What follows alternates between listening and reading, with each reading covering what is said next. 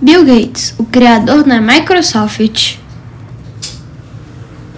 Bill Gates, nascido em Seattle, dos Estados Unidos, em 28 de outubro de 1955. Vem de uma família classe média, o pai é advogado e a mãe é professora, e ele tem duas irmãs. Naquela época, frequentou as melhores escolas de sua cidade e foi admitido na prestigiosa Universidade de Harvard, mas abandonou o curso de Matemática e Direito no terceiro ano. Enquanto estudava em Harvard, Bill e seu colega Paul Allen desenvolveram um, um computador de leitura básica e tiveram um modesto sucesso na comercialização desse produto.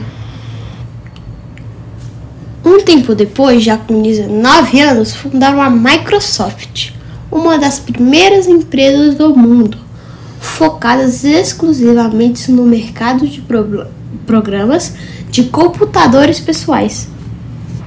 Gates adquiriu ao longo dos anos uma fama de visionário.